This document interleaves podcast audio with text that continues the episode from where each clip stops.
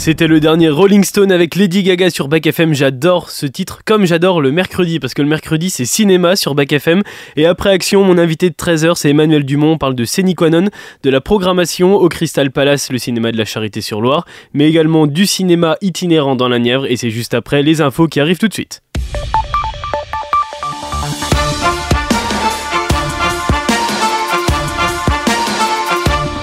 Et on commence avec l'actualité mondiale et la situation humanitaire qui est désormais très critique hein, dans l'ensemble de la bande de Gaza. Alors que la trêve humanitaire d'une semaine a pris fin vendredi dernier, Israël a étendu ses opérations au sol sur tout le territoire. L'armée israélienne encercle ce mercredi la grande ville de Khan Younes dans le sud de la bande de Gaza où les combats les plus intenses ont lieu. Des milliers de civils continuent de fuir vers le sud et selon euh, le Bureau des Nations Unies pour la coordination des affaires humanitaires, Rafah est désormais le seul endroit de la bande de Gaza où de l'aide humanitaire est encore distribuée en quantité limitée. Et puis le magazine Times a fait de lui le sportif de l'année. Léo Messi pour frapper, ça va frapper, pied gauche de Messi pour armer l'Argentin champion du monde au Parc des Princes, va lâcher son pied gauche. Ah, C'est le but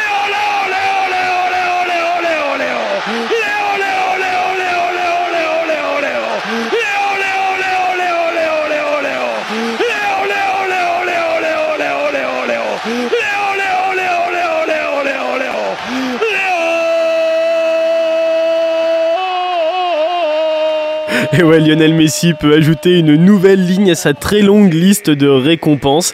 Il a été désigné sportif de l'année par le magazine Time hier pour son impact sur le football aux États-Unis depuis qu'il a rejoint l'Inter Miami cet été.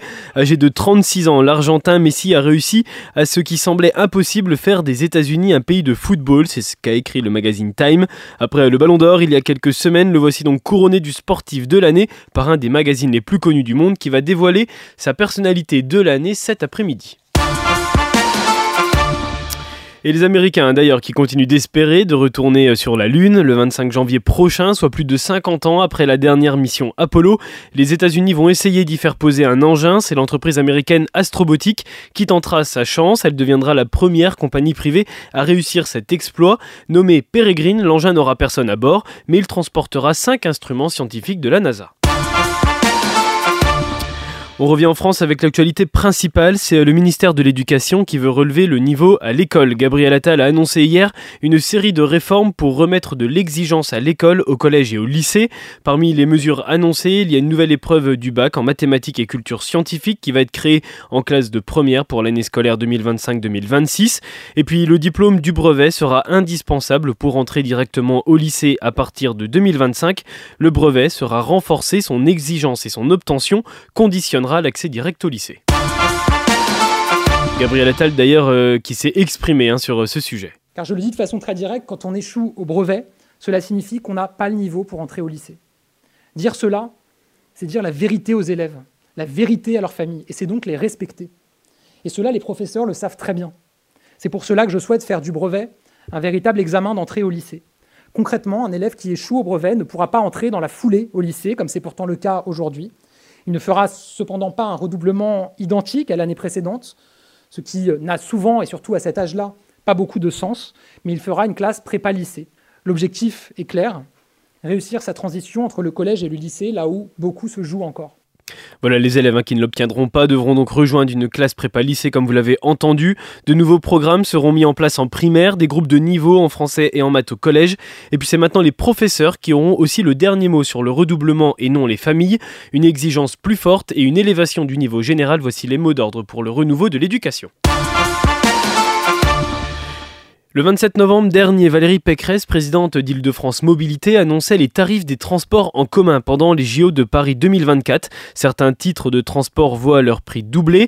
Une mesure justifiée par la présidente de région parce qu'il n'y a aucune raison que les franciliens payent l'augmentation des transports pour les visiteurs des Jeux.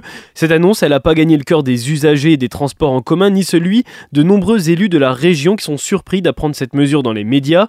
Et c'est le cas d'Emmanuel Grégoire et de Pierre Rabadan. Ils sont premiers adjoints d'Anne Hidalgo et adjoints en charge des sports et des Jeux olympiques et paralympiques. Ils ont envoyé ce matin un courrier à Valérie Pécresse pour lui demander le retrait de cette mesure. Ils demandent une réunion urgente, une décision qu'ils jugent solitaire, autoritaire et injuste. Solitaire, pas solidaire, oui. Il a remporté, lui, le prix Presse Club Humour et Politique. Édouard Philippe, l'ancien Premier ministre et maire du Havre, s'est vu remettre ce prix hier pour un trait d'esprit sur la transformation de son apparence. Oui, parce qu'il est atteint de vitiligo et d'alopécie. Ça provoque la perte de ses cheveux, de sa barbe et de ses sourcils. Un sujet qui revient souvent et qui peut parfois prendre le dessus sur ses ambitions politiques et son discours pour les échéances à venir. Voilà ce qu'il avait dit sur le plateau de Yann Barthès. Et puis après, si vous pensez qu'il faut être euh, euh, playboy en France pour être élu, j'ai quand même quelques contre-exemples. Hein. Voilà une communication très bien maîtrisée, de quoi préparer une belle opération séduction. En attendant, il est le grand vainqueur du prix Presse Club Humour Politique en attendant 2027. Et l'actu locale, c'est la pièce de théâtre Créancier qui se joue ce soir sur la grande scène de la maison, une ronde amoureuse destructrice entre trois personnages qui sont joués par Philippe Calvaro qui est aussi le metteur en scène, Benjamin Baroche et Julie Debazac, une pièce qui questionne également et c'est ce soir à 20h, il reste quelques places à leur foncer. On fait un point sur le temps avec presque pas de pluie. Aujourd'hui, seules quelques gouttes s'échappent. Les températures, elles restent dans la lignée d'hier avec 6 à la Charité, 2 6, 4 à Château-Chinon et Lorme. Et on souhaite bonne fête à tous les Nicolas aujourd'hui. Bonne fête, papa. Ah oui, je le fais pour ma mère, je le fais pour mon père aussi, Letty. Normal. Notre nouveauté musicale du jour, qu'est-ce qu'elle nous donne? Eh ben écoute, la nouveauté du jour, c'est un single qui annonce un retour. En 1985, les Écossais de The Jesus and Mary Chain faisaient une entrée remarquée dans le petit monde de la noise avec l'album Psycho Candy et ses mélodies douces amères, un petit peu dissonantes. Souvenez-vous, ça donnait ça.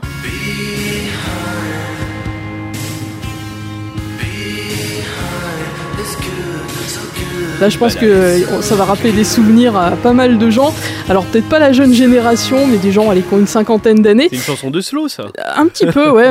ouais, c'est un peu ça. C'est une balade, effectivement. Alors, à l'époque, euh, le groupe va devenir un des fers de lance euh, du mouvement shoegaze. Et The Jesus and Marine Chain, eh bien, s'apprête à faire son retour à l'aube de ses 40 ans d'existence avec l'album Glasgow Ice, dont la sortie est prévue pour le 8 mars 2024 et dont ce nouveau single, Jam Code est le tout premier extrait à être révélé par le groupe. Alors les fans vont y retrouver cet ADN qui a fait la réputation de The Jesus and Mary Chain. Jam Code, c'est le son du jour sur Back FM.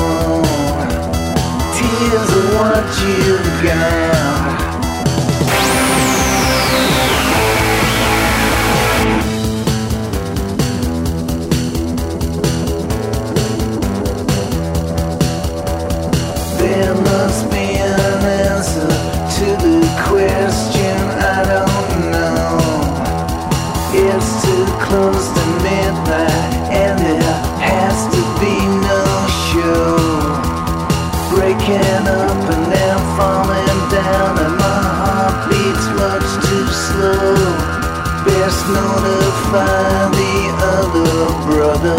There's no